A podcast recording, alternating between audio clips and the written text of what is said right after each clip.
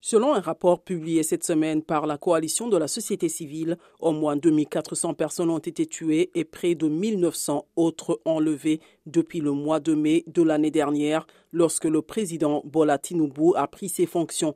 La coalition appelle les autorités à prendre des mesures concrètes pour résoudre le problème. Awal Haf Sanjani, directeur exécutif du Civil Society Legislative Advocacy Center, s'exprime au nom de la coalition. Notre pays est assiégé. Notre pays a été pris par des criminels, des terroristes, des bandits et des criminels politiques et les Nigérians sont tués comme des fourmis. Chaque jour, au réveil, c'est une tuerie après l'autre. Nous ne pouvons pas continuer comme ça.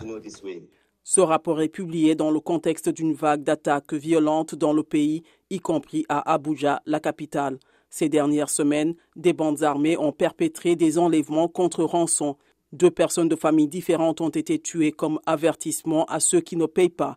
Dans l'état d'Ekiti, au sud-ouest du pays, des hommes armés ont enlevé six élèves et trois enseignants qui revenaient de l'école. Le même jour, des hommes armés ont attaqué des communautés locales et tué deux chefs traditionnels. Le président nigérian Tinubu a condamné ces attaques et ordonné aux forces de sécurité de capturer les auteurs. Mais l'analyste de la sécurité Chidi Omeje estime que l'échec du gouvernement est à l'origine de la persistance du problème.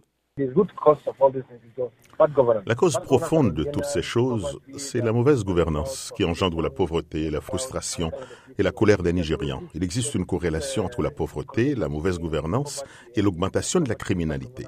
Il faut adopter une approche multidimensionnelle et, bien sûr, s'appuyer sur le renseignement. L'année dernière, le candidat Bola Ahmed Tinubu s'est engagé à résoudre les questions de sécurité du pays s'il était élu président. Après avoir pris ses fonctions, il a mis à la retraite plusieurs chefs de service, mais ses détracteurs estiment que ce n'est pas assez. Mardi, les membres de l'Assemblée nationale ont rencontré les chefs de service pour discuter de la sécurité dans le pays.